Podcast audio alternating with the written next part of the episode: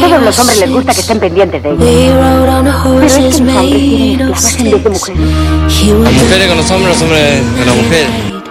No tienen ningún derecho a que nosotros estemos viendo esto. Que hagan de su vida lo que quieran, pero no acá ante todo el mundo. Es una vergüenza. El hombre es hombre y la mujer es mujer.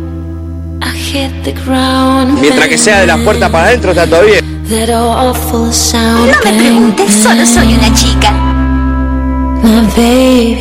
O sea, si tiene ovarios es una mujer. O sea, biológicamente hay dos posibilidades. O sos hombre o sos mujer.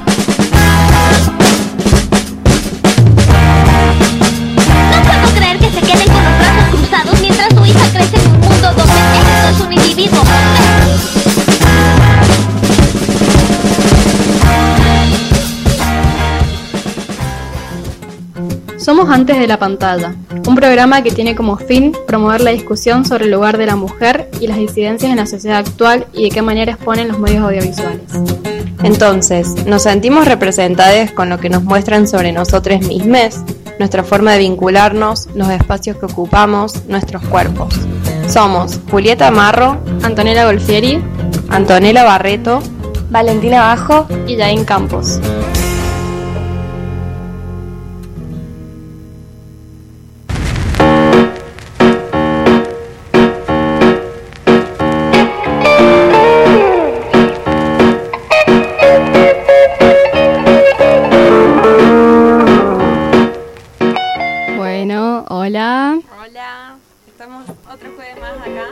Con ahora bloque de maternidad 2. Que mucho para hablar. sí. Pero ahora yo siento que vamos a hacer otros enfoques también. Ah, bueno, y hoy es un día muy especial porque es el cumple de Juli. Aplausos. Y el próximo es el tuyo. Sí, eso me di cuenta. Eh, y vamos a. ¿Acá? ¿Acá sí? De una. Eh, vamos a estar en- también en tu cumpleaños, así que van a ser dos, dos, Dos jueves de junio seguidos. de Géminis. Géminis al palo. Por eso nos llevamos bien, Anto. Totalmente. Igual hoy lo que vamos a hablar no es tan alegre. No, la verdad que no. Como que pega más. Sí. La verdad que es triste. Bueno, el primero que vamos a hablar es un docu. Un docu. De Eh. cine argentino, que como que no lo nombramos mucho, no sé por qué. Sí, y yo cuando lo veía decía, tenemos que hablar más sobre cine argentino. Porque a mí me pasa que, no sé, estaba leyendo la otra vez en un libro que hablaba sobre, era de montajistas, y decía, por ejemplo, que, que tomaba como referencia a la nueva ola francesa, y decía, en esa época había mucha gente que quería meter la nueva ola francesa al cine argentino y son como dos cosas diferentes. Y yo siento que pasa eso mucho con el cine estadounidense, que tratan de meterlo al cine nacional y es como no es compatible. Y a mí me pasaba que veía el docu y decía, no sé, esto, todas, muchas de estas cosas como que me siento muy reflejada, por ejemplo, no sé, todas esas misas, es Mm. como que... Sí, los rituales, las Sí, tradiciones. sí, sí, que digamos. aunque vos no seas católico, ponele, tuviste, no sé, una iglesia en tu en tu barrio y sabés lo que son esas misas, las no sé Sí, cómo sí. se llaman cuando van por el barrio con la Virgen. No sé. Yo, por suerte no lo sé. Pero, pero Eh, sí, es como... Pero sé que se hace como todos La- los domingos o, o Sí, como eh, que la sacan a pasear, digamos, a tomar en sol. situaciones especiales. Eh, sí, está bueno también me parece que ah, tengamos de ejemplo para el bloque este Maternidad 2 eh, una peli de cine argentino porque claro, también se ve mucho el folclore y también me parece que, o sea, nosotras al ser argentinas, digamos, poseemos lógicamente un bagaje cultural por vivir acá que, que nos permite como descifrar ciertas cosas. Yo estoy, porque hoy he rendido semiótica, entonces estoy pensando mucho en los signos, pero sí, me parece que digamos, está bueno ver cine nacional por justamente esto. Hay como códigos que entendemos los que vivimos acá. Y me parece que en este docu, que de paso digo el nombre, se llama La Cena Blanca de Romina, eh, se habla como habla mucho de los vínculos y de la sociedad en la cual vivimos. Y eso creo que solo la gente que vive acá capta realmente Sí, y el- lo aunque es peligroso. como que es de Jujuy la peli, es como que no sé yo, yo viajé muchos veranos, viajé a Jujuy, a, a Salta y a Jujuy porque mi papá vive ahí. Y es como que veía cosas que decía, ay, no, no, no, no, no. Horror. Que es que pasa mucho que la gente dice, la gente del norte es súper cerrada. Y es como que este documental yo siento que te muestra las dos caras. Sí, Como, sí, la gente cerrada y que te dan ganas de, de morir. Y la gente que está haciendo algo, que está generando un cambio. Sí, totalmente. Sí, yo me- lo pensaba mucho este docu porque en, en Buenos Aires conocí, bueno, estuvimos con unos amigos, qué sé yo, y uno de ellos eh, es de ahí, de San Pedro. Y le dije, che, boludo, vos sos de ahí, de San Pedro, de donde pasó todo lo de Romina Tejerina. Y, y le dio vergüenza. Y ahí, claro, ahí también me cerró un poco esto que decís vos, Anto, que, que no todos son así, lógicamente, y que hay un montón, una gran parte de la sociedad que intenta cambiar todo esto e intenta también sacar como la mancha que ya llevan por solo ser del norte. Es como algo que repasa y, y hay mucha gente como este chico que no se sentía identificado con esa sociedad y le da vergüenza lo que había pasado. Y yo siento que, que mucha gente que está haciendo el cambio es como que no es el Estado y no es el gobierno de Jujuy, claramente. Claramente que no. Si ven el documental me van a entender. Sí. Bueno, y si querés empecemos a hablar un poco del docu. Dale, dale. Bueno, el docu se llama La Cena Blanca de Romina y es un docu ya de hace unos años que está disponible en Cinear. La página es cine.ar, está bueno porque es una página, una plataforma libre y gratuita, a la cual pueden acceder y ver un montón de Y pelis es súper fácil registrarse. Súper fácil. Y de paso te llega por mail, o sea, las actualizaciones. Es, esto es súper genial. Bueno, este docu básicamente tra- trata del caso de Romina Tejerina, que Romina Tejerina, eh, quienes no la conozcan, es como un caso fundamental en la lucha, digamos, eh, tanto por el aborto como para Ni Una Menos. Eh, su nombre se hizo como muy conocido en todas las marchas y básicamente lo que a ella le sucedió fue que cuando tenía 17 años fue violada eh, tengo acá el nombre, lo quiero decir porque en ningún lado lo dicen y hay que decirlo. Se llama Pocho Vargas, su violador, que quedó libre de toda culpa. Bueno, y a ella cuando la violan eh, queda embarazada y oculta su embarazo a sus padres con tan solo 17 años. eh, y luego tiene al bebé, o sea, el bebé nace y ella apenas lo ve nacido, le ve la cara del violador al bebé y lo mata. Entonces tiene como un brote psicótico o una cuestión así y es por eso que se da esta situación. ¿Y qué pasa? De- nos pongamos a pensar después de todo lo que hablamos de todos estos programas. ¿Cómo va a actuar la justicia? ¿Cómo va a actuar la sociedad? ¿La van a culpar a ella? O sea, tristemente la culparon y la, la encarcelaron durante 14 años. Recién eh, ahora en el 2014 creo salió libre. Sí. Y, En el- o 2012. No, yo creo que 2014. En el documental ya, Ah. ya habla sobre su libertad y es el 2016. Ah, claro. Bueno, y ella fue mandando muchas cartas, o sea, el la- una parte del pueblo se fue organizando a favor de ella, a favor de su libertad, junto a la lucha que hizo la familia, ahí estuvo apoyando un montón también. Y gracias a eso el caso fue se extendió a todo el país y fue muy comentado. Bueno, y este docu viene a recuperar un poco eso. Van directamente al- a la ciudad, que es San Pedro, y entrevistan un montón de la gente, de los que habitan ahí. Eh, por ejemplo, al, al del ministerio, que es un horror, que es el, El intendente. intendente. no, no, Eh, no. Ese, ese hombre es el horror. eh, En personificado.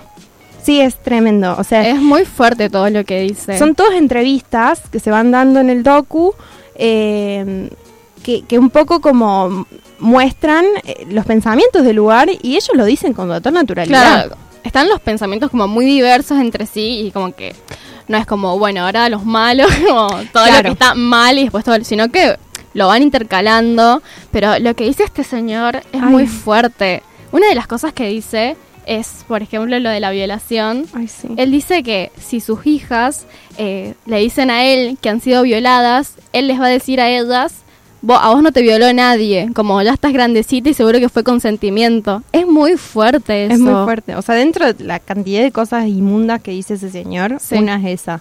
Después dice como, se- o sea, se refiere a, bueno, vos sabes, lo sabes bien que lo tenés como más fresco, a las chicas que trabajan también ahí, digamos, se refiere como, O sea, primero dice, como, dice esta cosa muy fea y muy terrorífica. Y después, se, como para decir, yo quiero a las mujeres, está todo bien con ellas, eh, dice, yo eh, en mi equipo tengo a cuatro mujeres y las cuatro trabajan acá haciendo muchísimas cosas y de paso limpian la casa, la co- lo dice así, yo no miento. Qué limpian la cocina, los chicos, yo no sé cómo ¿cómo en hacen para tono? hacer todo, ¿me entendés? Señor, cállese. como tratando de quedar bien, es como, Sí. no, cállese señor, Sí, es cállese. como un, un lavado del exceso así que tiene de, de machismo y de repugnancia. A mí me dio repugnancia, o sea, posta, te digo. A A, mí mí me sí. vomitar ese chabón. Cada, cada vez que hablaba, Y el decía, que tenían todas las vírgenes detrás. ¿Qué era ese señor? Dios. Bueno, le hacen una entrevista también que es como un... Para mí es algo de la iglesia. Es algo de la iglesia, sí, porque tenía el cosito este blanco. Ay, hablando de la iglesia, cuando lo filman un Provida y en una marcha dice, es como, no hace falta ni hablar mal de ellos porque ellos hablan Habla mal de sí mismos. solos. Sí, se, Dicen, se autohumillan. eh, porque si viene algún izquierdista o un feminista o un homosexual, lo dice así. En serio. te lo juro. Ay, no me acordaba. Eh, a dañar la iglesia, nosotros lo vamos a moler a palos. lo dice así tal cual.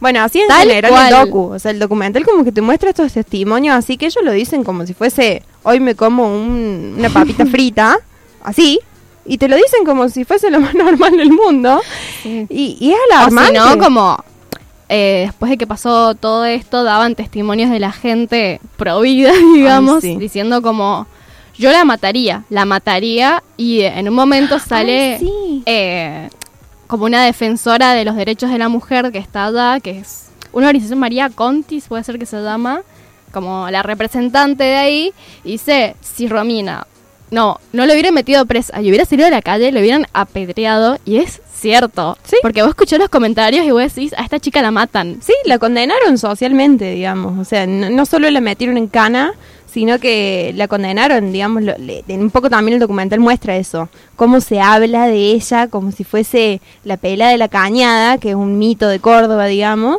hablan de ella como si fuese eh, el rumor y se sigue Y hablando siempre de se ¿eh? refieren a la violación como supuestamente, Ay, sí. supuestamente. Es Así muy que, fuerte. Claro. Dios mío. Y a mí lo que, una de las partes que más me gustó es cuando ellos entrevistan en una plaza a muchas chicas de esa edad. Y ellas todas dicen como, parece que la pregunta porque nunca los escuchamos a, a los que entrevistan, a los realizadores, sino que escuchamos lo que tienen ellas para decir. Y una de, bueno, como que le hace, pero para mí las preguntas se refería tipo, ¿pensás que acá hay violencia? Y todas ellas como que dicen, yo tengo una amiga que, que le pasó esto, a mi hermana le pasó esto. Y muchas de ellas, y la última que entrevistaron, dijo como, para mí todos se tienen que cuidar porque... Y como y lo decía con un bebé en brazos, y era Sí. súper fuerte. Como Sí. para mí cuídense, yo les recomiendo eso porque un chico decía, te promete todo y después te deja de lado y vos estás acá y era súper fuerte. Sí. Sí, es Como tremendo. que mostraba también eso de mi hermana, mi amiga, no sé, como esa, esa red. Sí, sí, eh, eh, también se empieza a mostrar como una especie de organización que empiezan, digamos, buscando la libertad, anhelando la libertad de Romina, y también muestran como varias cartas que ella escribe, que eso está buenísimo, porque lo que ella dice es como súper puntual, así como... Me encanta que nos organicemos, esta lucha va a durar años, yo estoy segura, yo voy a dar la cara, yo pongo mi nombre, eh, pero esta lucha lo, vamos a lograr y como que reincentiva, así es como... De hecho, acá noté una, una parte de, la, de una carta que está mortal, pero lo voy a leer en un rato. Eh, y a mí lo que me llamó la atención también es eh, cómo quedaban marginadas esta red de chicas que quieren ayudar a Romina. Digamos, es como que a todas las manchan y las ponen como... La, bueno, igual pasa ahora también, digamos, las ponen como las histéricas o las mentirosas o las que defienden a una asesina, o sea, es como... Sí, feo. eh, pas- que una parte del documental es que ellos festejan, el, ellos festejan el cumpleaños de, de Romina. Y Ay, es muy triste esa parte. Es muy triste y, o sea, son como cinco o seis personas y una de ellas, que parece familiar, como muy cercana, le dice, habla sobre una escritora muy, escritora muy famosa y dice, ella firmó por tu libertad, Romina. Es como... Ah, sí. Como, sí, es como decís vos, como los marginados festejando, es muy, es muy triste. Sí, es muy triste. Bueno, y está mortal que un, un documental, digamos, recupere todas esas cosas. Y mm, me parece que utiliza, o sea, yo pensaba el nombre, ¿no? Que se llama La Cena Blanca de Romina. Pensaba por qué esa decisión a nivel más cinematográfico, ¿no? Más técnico. Y, y claro, eh, arranca con, con chiques de 17, 18 Sí, de años que se están egresando, claro. La cena blanca es eso, es como la cena de egreso. Y de paso ahí también como que se dejan ver un montón de matices machistas, como de... eh, le preguntan a las chicas y ellas dicen como, ay, ella se preparó seis horas el peinado, el maquillaje y yo cuatro, me voy a ver mal. Y es como que pone en cuestión eso también el Sí, sí, documental. o esta es la noche, es mi noche, Sí. y cómo les hacen creer eso. Sí, y viste cuando empiezan a entrar a la como al salón de la cena, que de paso van todos de pareja entre un varón y una mujer. Y le ponen por una supuesto. rosa a la Virgen. Le ponen una rosa a la Virgen, le llevan una y de, y de fondo están todos los milicos tocando las trompetas. Y el cura diciendo que la Virgen los proteja. No, señor, no. Yo creo que la metáfora es esa, digamos, como mostrar chiques de esa edad y que es la, es la misma edad en la cual Romina fue violada y, y tuvo el, el bebé, digamos. Es que después, después de eso vemos a la madre decir, ella era una rezadora que le encantaba rezar con las chicas del, del barrio, el rosario, dice, y ella quería su cena blanca y soñaba con la cena blanca y no pudo tenerla. Claro, es como el sueño que no pudo cumplir nunca por todo esto que pasó y que de paso después encarcelaron un montón de años y el chabón quedó libre. Creo que cumplió 22 días de como un servicio social y quedó libre. Ahí nomás. Y, el, y hablemos del, del violador, porque se habla en un momento también del docu- en el documental y es justo lo que estábamos hablando recién, Anto, que se lo pone a él como, ay, pero si a él no le hace falta violar, él es Eh, buen mozo. otro que era su amigo dice, yo soy amigo de él. Él era su- es súper pintón, no hace falta que esté violando a alguien porque no, no le hace falta. Él las tiene así. Y vos decís, ¿qué? Sí, la verdad. Es, es repugnante lo Es que dice. Como diciendo, a mí no me hace falta, o sea, a mí me... Como yo soy re feo, a él no le hace falta eh, violar porque es lindo. Porque es lindo, claro. Y- Sí, sí. Y bueno, y esto también un poco se une con la idea que en un momento hablan, cuando hablan de Romina, eh, una de las juezas, digamos, dice algo como, sí, bueno, pero si Romina la violaron, dice, porque Romina bailaba en pollera arriba de los, Los parlantes. parlantes. Arre, o sea, es cuando vos decís, bueno, y después cuando... No, te- no, es muy, muy fuerte con los comentarios el documental. Sí, es como, pero está bueno porque deja bien clara la postura de los realizadores. Claro, y visibiliza. Como Sí. hay mucha gente que, que, no sé, yo siento que vivo una burbuja hermosa Sí. y rodeada de gente hermosa y cuando dicen estos comentarios yo me quedo como, no, no es posible. No, no, No, pero puede, claro, se- sí. no puede seguir yendo- viendo gente que diga eso. Sí. Y este, este documental te abre los ojos y decís, es una... Es un lugar entero y una sociedad entera que piensa así. Sí, y a mí me parece que está súper bueno eh, recuperar este documental en, en esta época, eh, que bueno, que estamos luchando por la legalización del aborto y que también esto fue como un inicio en- de todo el proyecto, eh, o al menos sustentó un poco también el, proyecto. Y pienso, por ejemplo, una, una chabona que se hizo meme, o sea, en nuestra burbuja de Twitter que amamos y nos reímos de esa gente, una señora que es antiderechos y estaba en la marcha pro vida o pro clandestino en Buenos Aires, que le preguntan algo como, ¿qué opinás de que, de que una chica que no quiere a- su embarazo, digamos, eh, lo anule o lo aborte? Y ella dice, bueno, pero que la maten a ella. Es, es lo mismo, Anto. es lo mismo que estás diciendo. de- Y no lo dicen tipo... Lo dicen explícitamente. Como, yo quiero que la maten. Claro. O sea, desean la muerte de, de la mujer, ¿entendés? Es para mí es el mismo tipo de comentario, o sea, la misma estructura de pensamiento, la misma lógica, Y todo es que de lo del lo- documental. como que yo siento que en sus palabras ellos se, se evi- evidencian su maldad. Sí, total. Por ejemplo, cuando habla esta chica en la iglesia, dice, cuando viene una chica y viene llorando porque sabe que lo que hizo está mal y viene más sumisa, dijo esa palabra, Ay, qué horror. viene, más sumisa y nosotros le, le recalcamos sus errores para que ella aprenda. Y no sé, eso me parece muy fuerte. Sí, es tremendo. O sea, todo el documental es así. eh, lástima que esté dirigido por dos varones, pero bueno. Pero yo siento que muestra una mirada muy... muy de evidenciar la problemática. Sí, sí, a- ayuda. Al Sí. fin y al cabo, ayuda. Yo lo que quería leer ahora es una parte del. de como la carta que leen, que para mí es el clímax de la peli. Y hablan un poco, eh, no sé, al menos yo me super emocioné y Es me la- quedó la grabado. parte. Sí, cuando hablan, cuando están como en una reunión en la cual debaten, qué sé yo, y, y en un momento el- como que leen ideas. Y bueno, acá rescate una que me gustó. Dice, Romina parió en un baño, sola, una, be- una beba prematura y la mató. Dijo que vio en ella la cara de su violador. Había ocultado el embarazo. En el hospital negaron la autopsia que hubiera confirmado el tiempo de gestación, si era aborto o infanticidio, porque claro, se juzgaba la pena, ¿no?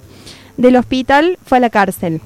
La secretaria de Derechos Humanos Provincial pidió perpetua para esa chica pobre y rebelde, que como decía la fiscal, bailaba con polleras cortísimas. El cura organizó misas callejeras para que se resignara y no apelara a la condena. El intendente opinó que a nadie la violan si no quiere. Fuerte. ¡Tarán! O sea. Y después a mí me gustaba una parte que decía, que no sé por qué no la tengo, que decía, decía, bueno, que aquellos, esa parte era de Romina, que decía algo así, la voy a parafrasear, que aquellos que se dicen como defensores de la vida, al final eh, son unos hipócritas, o sea, básicamente lo dice así, porque ellos deciden, digamos, eh, qué vida defienden y qué no, y que para algunas cosas no tienen drama de ocultar ciertas torturas, digamos. Sí, Y totalmente. pienso en las niñas de 13 años que estuvieron hace poco los casos, que las obligaron a parir cuando ellas querían abortar. Y es lo mismo. O sea, es básicamente lo mismo. Esta chica Romina tenía 17 y estas niñas tienen 13. y le, ahora. cómo le niegan su derecho. Claro, ¿cómo Por- le niegan su derecho de una ley que permite el que aborto? Está presente. Porque el aborto es ilegal, menos en, caos- En en casos casos de de violación. Que tendría que ser legal siempre, pero Claro. ahora está eso y no se cumple. Tal cual. Así que bueno.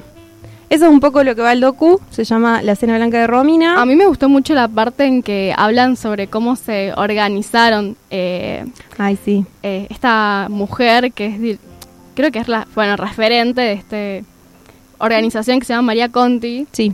Eh, que hablan sobre cómo, cómo empezaron y dice, a mí yo tuve experiencias de abuso, que me abusaron cuando era chica, y como cómo se iban contando el boca en boca, el, a mí también me pasó eso, y ella dijo como nos tenemos que juntar a hablar sobre eso, y así empezaron Sí. y también una parte en que, el- no sé, no sé si la cura o que era el pro vida, que habla sobre que, que lo que le pasó a Romina no puede ser justificado como aborto, como el aborto no tiene nada que ver en esto. Ay, sí, sí. el nada, cura, nada el que ver. y cura, es como sí tiene que ver, porque si no le hubieran negado el derecho a abortar no hubiera pasado nada de eso. Tal cual.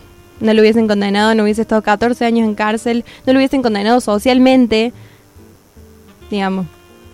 Le- no se hubiese perdido su cena blanca que tanto quería. Como, Sí. De verdad. Que es un estereotipo, pero es como qué fuerte ver a todos esos chiques ahí y ella como se está perdiendo lo que era un sueño por, Claro. por una violación. Tal cual. Y por un violador que quedó libre, que es Pocho Vargas, y no ella me voy a cansar de repetirlo.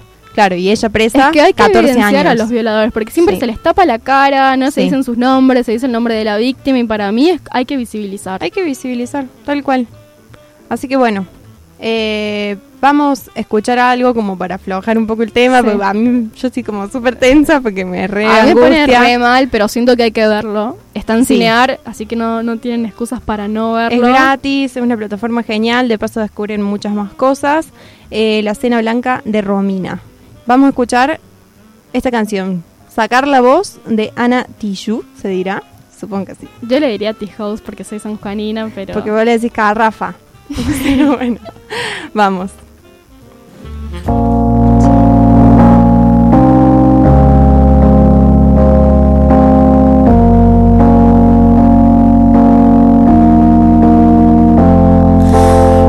Respirar para sacar la voz, despegar tan lejos como un águila veloz Respirar un futuro esplendor cobra más sentido si lo creamos los dos.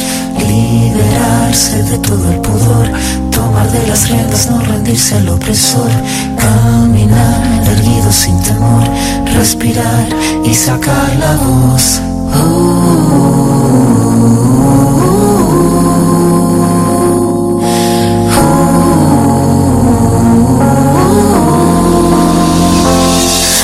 los bolsillos vacíos, los labios partidos, la piel con escama cada vez que miro hacia el vacío, las suelas gastadas, las manos atadas, la puerta de entrada siempre tuvo el cartel que dijo que estaba cerrada. Una espina clavada, una herida infectada, entramada, una rabia colmada en el todo y en la nada. El paso torpe al borde sin acorde cada vez que pierdo el norte.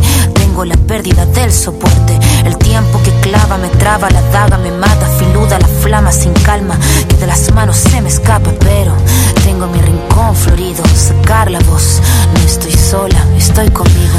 Liberarse de todo el pudor, tomar de las riendas, no rendirse al opresor, caminar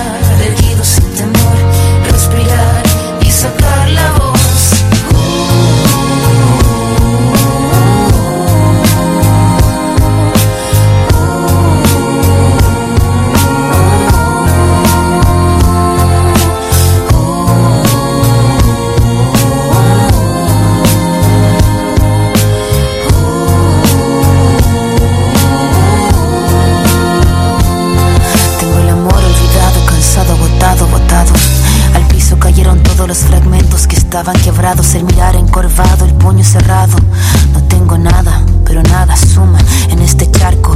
Mandíbula marcada, palabra preparada, cada letra afilada hasta la cresta de la oleada. Sin pena ni gloria, escribir esta historia. El tema no es caerse, levantarse es la victoria. Venir de vuelta, abrir la puerta, estar resuelta, estar alerta, sacar la voz que estaba muerta y hacer la orquesta. Caminar, seguro libre, sin temor, respirar y sacar la voz.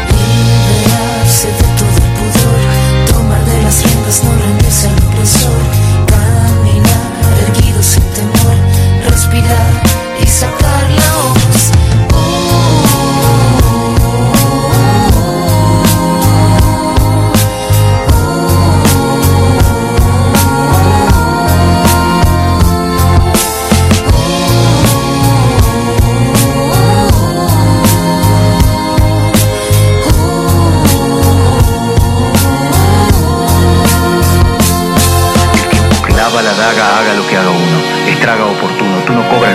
Se traga saga tras saga, raspa con su amarga espátula. Huérfanos hace de brújula, se lúcida lenta en celo. Blanca el arma, blanco el pelo, su blanca cara de crápula.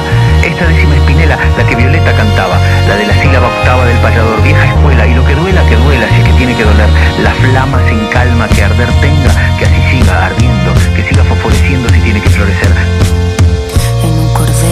A colgar la copla que el viento mece, que pocas veces merece. Cada pena suelta voz, cada tos, pensando en sacar la voz.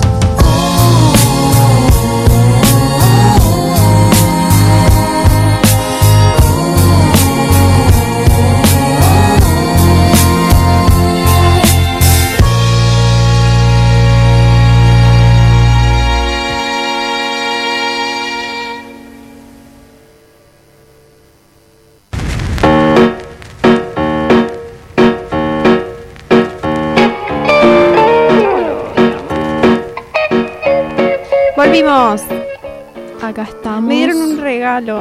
Estoy feliz. Un pan muy hermoso. Un pan muy que es perfecto. O sea, es como su forma es espectacular. Es apetitoso. Sí, sí, encima parece que tiene cositas adentro. Hoy me han mimado, la verdad. Me han mimado. Ay, te lo mereces. Ay, gracias. El jueves que viene vamos con vos. ¿eh? Yo no sé si estoy preparada psicológicamente. Sí, bueno, te llegará igual. Así que andan preparándote. Eh, igual nos tienen que seguir en nuestras redes. Creo que hoy colgamos mucho con las redes, porque no subimos fotito ni nada de las Sí. pelis o sí. Bueno, después no nos sé. subir. Yo estoy abandonando las redes por suerte. Porque Sí, hacen sí. mal. Sí, yo me las borro siempre. Eh, Tengo un problemita con las redes, pero Sí, siento es como que con- crisis borrar todo. Sí, sí. Yo Yo sé por qué no. soy así. Qué millennials que somos. Como se me está contaminando la mente. Sí. Pero siento que por lo menos las fotos de las pelis que hablamos hoy tenemos que poner. Sí. Y si, no sé, tienen algún, algún comentario o una peli que sienten que es relevante para lo que está, tema- la temática que estamos tocando hoy, manden. Sí, estaría bueno. Después lo Mándenos podemos comentar. Arroba antes de la pantalla. Somos en Instagram. Pueden buscarnos ahí. Y, eh, recomendamos la fiesta ya que estamos. La fiesta, ya que hablamos de los cumpleaños. Tenemos dos fiestas ahora. Dos. Una de la Una- radio, que es de cumpleaños de la radio. Este sábado y que pueden buscarla, o sea, pedir la dirección por privado a la página de Sí. redes en Instagram. Y la otra es la fiesta De nuestros cumples. Sí. El Que- 14. Sí, Falta. y que es para financiar nuestro corto, que también tenemos una página en Instagram que es cuatro, Cuatro mujeres, guion bajo. Al último. Así que síganos ahí, Y vayan a nuestra fiesta y a la de revés. ayúdennos. Vamos Bueno. que en estas épocas necesitamos el Sí. apoyo de la gente, si no...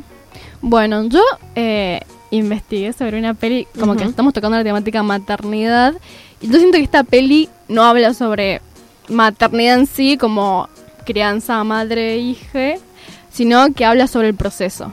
Ah, mira vos. No sé si Está la viste bueno. vos. no, Juli. yo no la vi, Bueno, la pispié anoche. Sí, pero... está en Netflix. Sí, vi. Que De- vi que decían que era una joyita de Netflix que como que poca gente la conoce. Sí, se estrenó el año pasado y es de Tamara Jenkins, que es una directora, que no me acuerdo qué pelis hizo antes, creo que La Familia Savage, algo así, pero no tiene muchas pelis. Sí, tres creo. Sí, sí, sí. Y bueno, más o menos de lo que habla la peli es de dos personas, que son Rachel y Richard, eh, que están interpretados por Catherine Hahn y Paul Giamatti, que es un matrimonio como de unos cuarenta y pico, que intenta como por todos los medios y tratamientos posibles tener un hijo. Y es como a través de toda la peli vamos viendo todos los obstáculos que tienen ellos eh, para con, que conllevan con la reproducción asistida y la adopción. Claro. Como esas dos alternativas. Claro. Y es como que yo pienso, no sé, pensaba mientras veía la peli, esos dos tienen obstáculos y son yanquis blancos que tienen recursos. Claro. Es como, ¿cómo sería para alguien que no los tiene? Está buena la pregunta. Y sí, como que me lo preguntaba la, la, la peli, yo siento que reproduce esta problemática que no es algo que está muy contado. Porque es como que, bueno, ella se- como que siento que en las películas es como, ella se embaraza, tiene el hijo y ahí como que vemos. Pero nunca como, ¿qué pasa si no podés tener un hijo? Tal cual. Y, y no sé, por ejemplo, es como que vemos tipo la...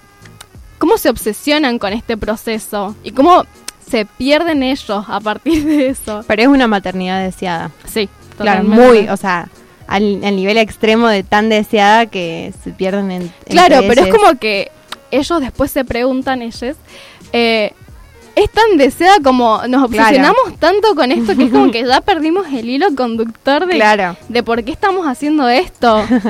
Imagínate, la primera escena es él poniéndole inyección a ella Mm, como algo súper cotidiano. Y es como Claro. hacerlo, como, ella le da indicaciones tipo hacerlo así, así, así, para que no me duela tanto, porque acordate que esto, esto y esto. Claro, todo el Y ahí te das cuenta como... Yo siento que a partir de estas sugerencias que te va metiendo la, te va la peli llevando, es como que te das cuenta lo cotidiano que es. Claro, claro, claro.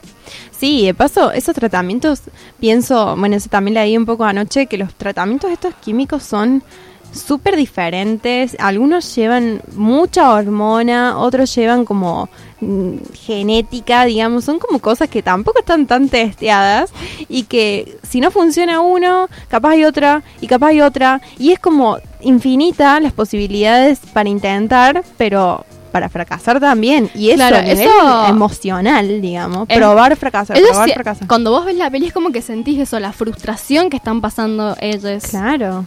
Porque es como que te van mostrando todos los procedimientos que están haciendo. Primero te muestran lo de la reproducción asistida.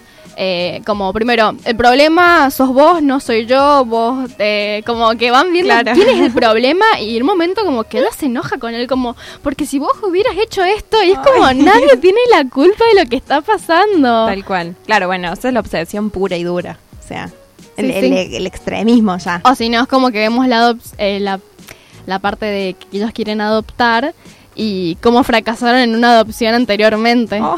Que una chica les había dicho que sí y después les dijo que no. Ah, Que se mandaban cartas, todo eso, y después como que se desapareció y no, no volvió a aparecer. Y es como que ves a, él, a ellos ponerle limpiando la casa con un cepillo de dientes, la ves limpiando toda la bañera, y decir como... eh, eh, tienen un cuadro en el living que es de una concha muy grande con pelos y él dice ¿la sacamos o no la sacamos? y se empieza a gritar tipo si no quiere ese cuadro que me regaló mi amiga que no no puede tener un hijo como súper resignada como y Claro. después la ves a- después de, ese- de esa parte los ves a ellos en el sillón como todo como una familia modelo con los dos perros así con el cuadro ahí dice eso me lo regaló una amiga para atajarse claro. o sea, bueno, pero está muy buena entonces, porque es como que da esas dos visiones como... yo siento que está buena porque desangeliza el Ah, proceso Claro. como nos muestra esa parte que no Claro. no siento que está muy Es que si te pones a pensar es como un proceso muy crudo, como muy de, de la carne así. Claro, y como- implica mucho emocional y físicamente Total. Ella se está poniéndose hielo todo el tiempo en los ovarios, como está Ah. haciendo tratamientos súper fuertes. Sí, todo, todo con el cuerpo, cuerpo, cuerpo, todo el tiempo, digamos. Me imagino que es frustrante. Y también lo que siento que es importante es como, como ves que ellos son juzgados por su familia y sus amigues, porque aunque ellos como que los dos tienen trabajos estables, esos procedimientos salen carísimos, Carísimos. pero es una locura lo que Sí. salen.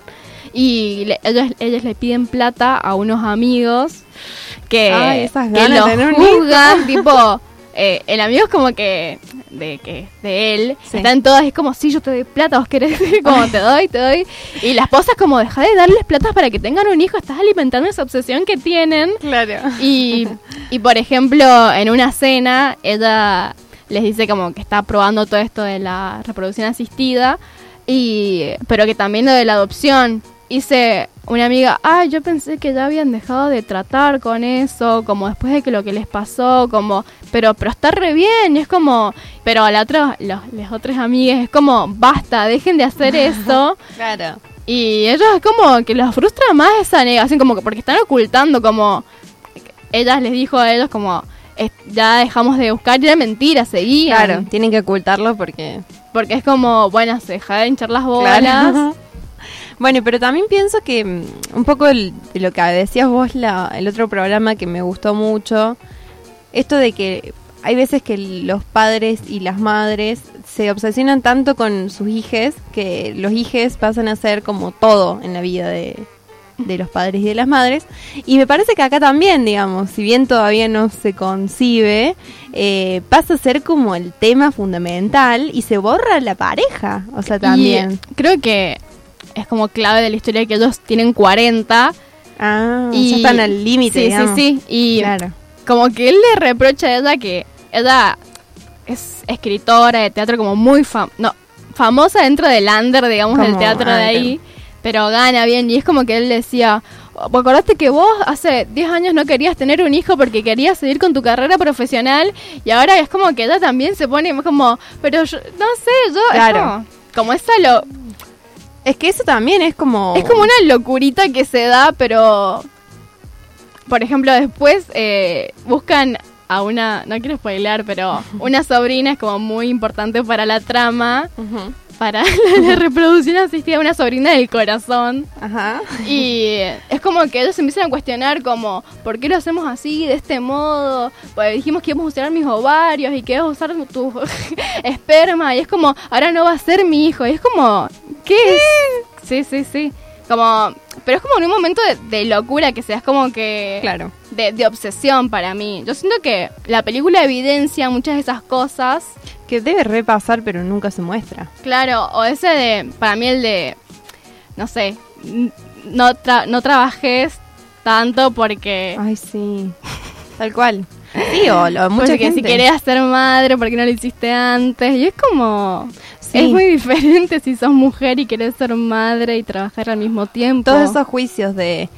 de, o sea, que es parte de la imposición cultural, digamos, de, de dejar de ser vos para ser solo mamá, digamos, como que nos tienen también generalmente las mujeres y personas gestantes como gente que solamente eh, está en este mundo para ser madre y digamos todo lo otro es como mereces sentirte culpable por dedicarte Claro, al cine ella- hasta los ella, 40. Por ejemplo, se siente culpable de lo tendría que haber hecho antes porque ahora no puedo. Ella Claro. realmente quiere ser madre y se Claro. nota que es deseado.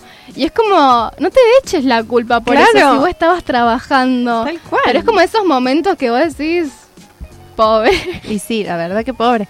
Hay que estar en esa situación, poner tanto el cuerpo, digamos. Porque eso es frustrante porque es poner el cuerpo fuerte. Fuerte, sí, a nivel químico Sí, estamos sí, hablando. Sí, y de hormonal. poner el cuerpo y decir, bueno, vamos a ver si funciona. No es como, esto va a funcionar. Claro, no es asegurado, es capaz, te metes todas esas cosas y no llega Sí. a nada. Pero yo siento que la peli está buena, como para verla, es entretenida.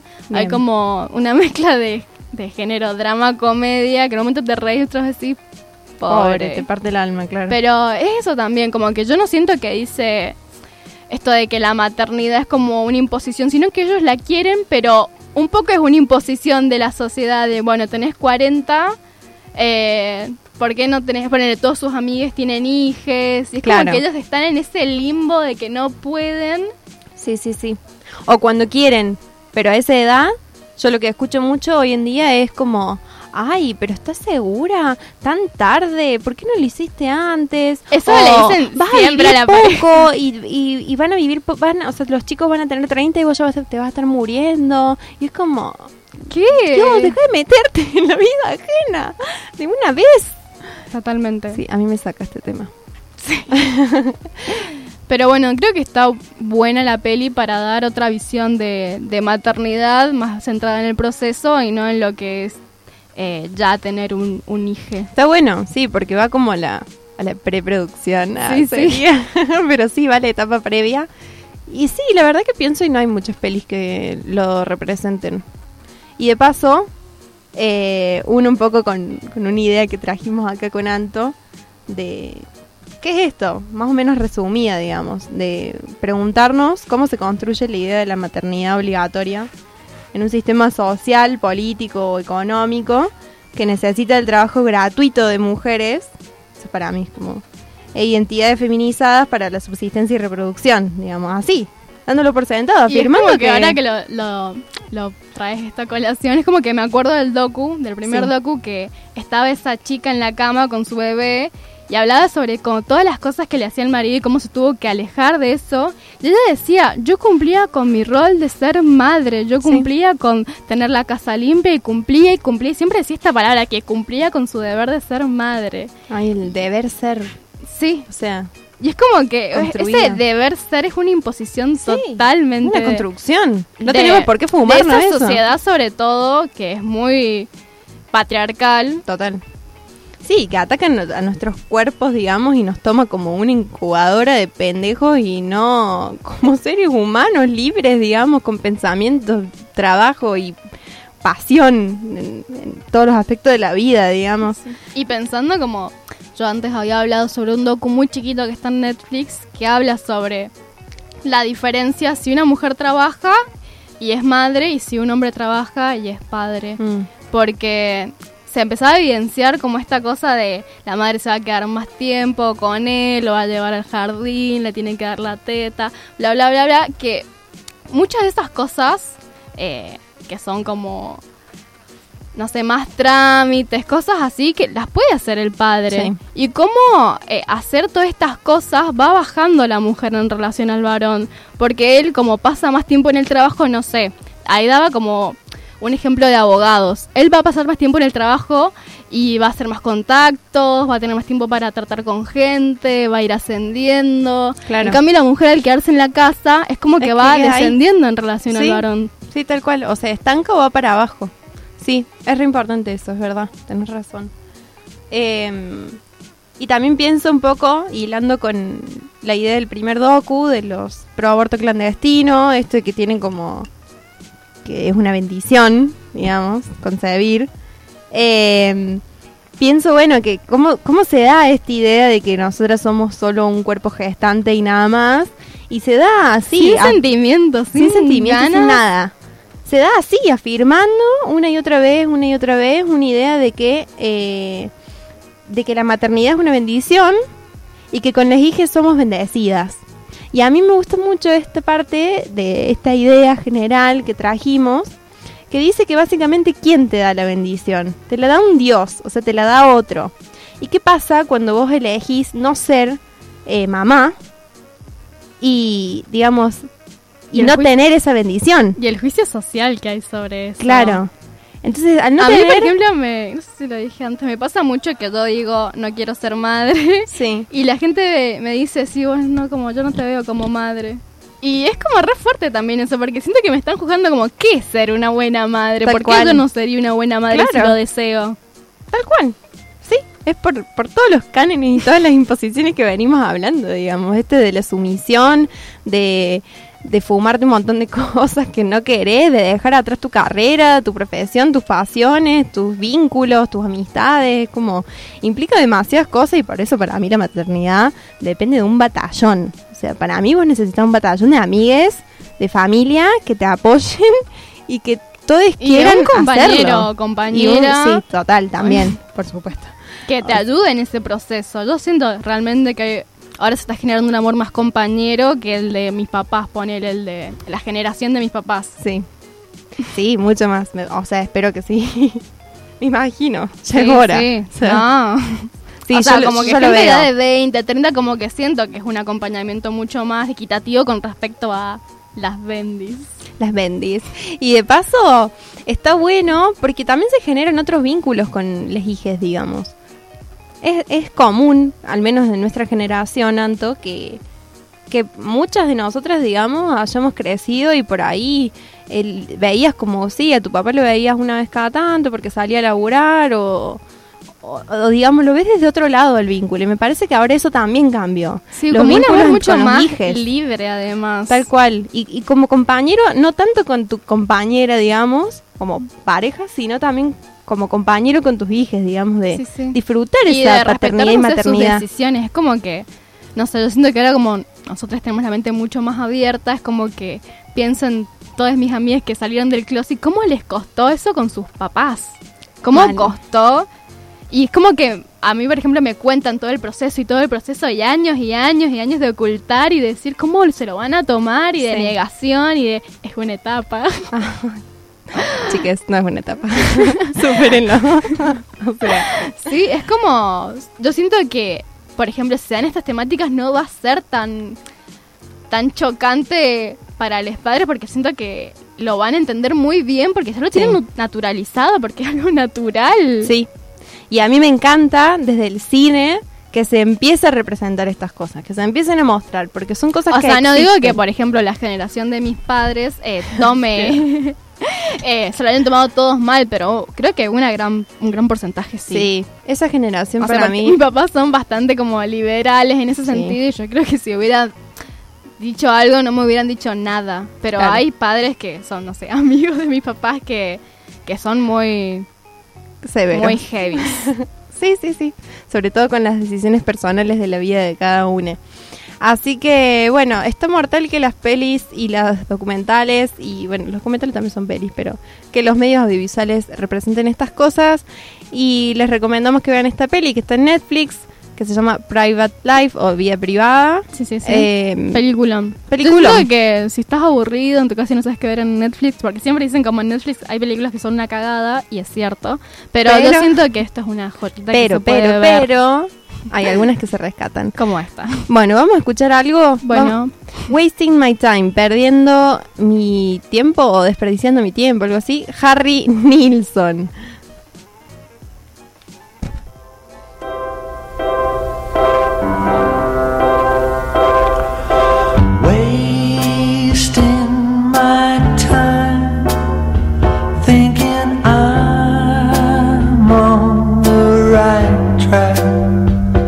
Yes, I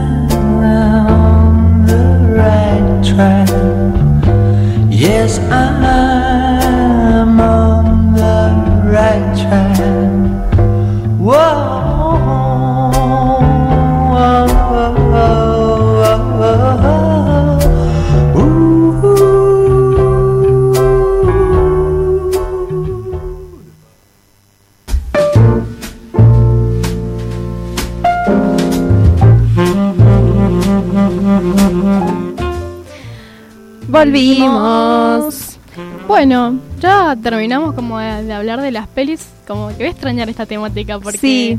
está re buena.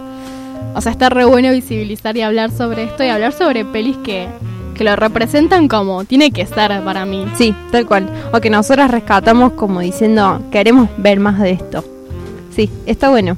Bueno, yo quiero hacer una recomendación. Hoy va a estar en el CCC eh, a las 21 Cuadros en la Oscuridad, la segunda peli de Paula Markovich, que es una película que relata a modo de homenaje hacia su papá, un artista como que nunca llegó a exponer sus obras, ella habla sobre eso. Y siento Wow. que está bueno para que vayan a ver porque es muy barato el CCC. Sí, es re barato. Es ahí abajo el faro. Y si sos estudiante, lleva la libreta. Sí, que es mucho más barato. Sí, sí. Está bueno. Bueno, y yo les voy a recomendar una peli que ahora se estrena acá en el Cineclub Municipal del Santiago Loza, que es un es cordobés y se fue a Buenos Aires. Y la es- fuimos a ver al Bafisi. Sí, y es una peli súper copada que se llama Breve Historia del Planeta Verde. Es Eh, un viaje la peli para mí. Sí, es muy hermosa. O sea, es como que tiene muchos matices que creo que la vamos a poder incluir en un bloque LGTBIQ Sí, más, sí, me sí. parece, porque Re. tiene como toda una impronta y. Y, ay, ves que no les quiero decir nada. Es que para mí también es muy difícil explicar la película. Como. Sí. No, no sé cómo decir una sinopsis, tipo la peli va de esto. No, no me No, sale. no, no. Y No, siento que si tampoco fuese, es lo que mm, quería el director. Como... No, no. Pero es como si fuese, mm, así como a grandes rasgos, breve historia del planeta verde, una breve historia del planeta verde. Nada más para decir. Véanla en el cineclub, de verdad vale la pena. Va- es un estreno exclusivo, va a estar toda la semana que viene. Güey, ¿y va a ir en Santiago? No, ¿Lo no, está? no sé. Capaz que sí, es medio piola. Sí, sí, pero yo no vi como ninguna función en la que Ah, estaba en la él. que estaba él presentando.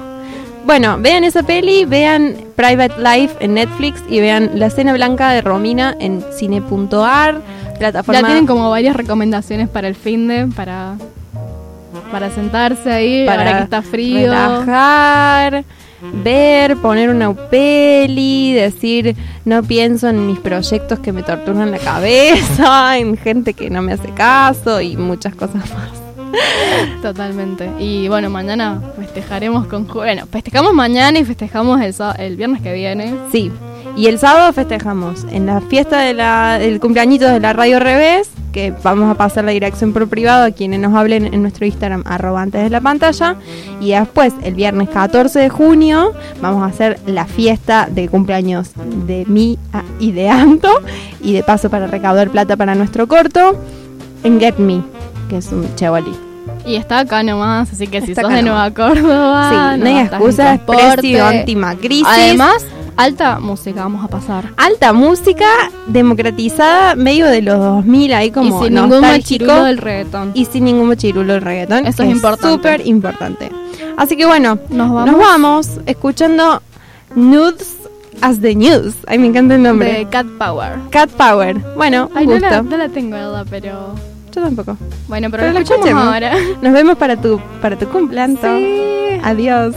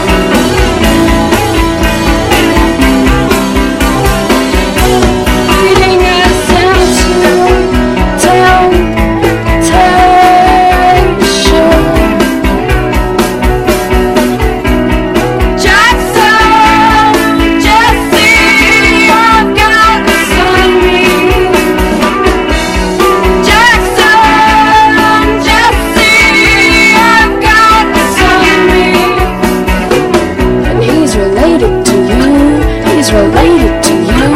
He is waiting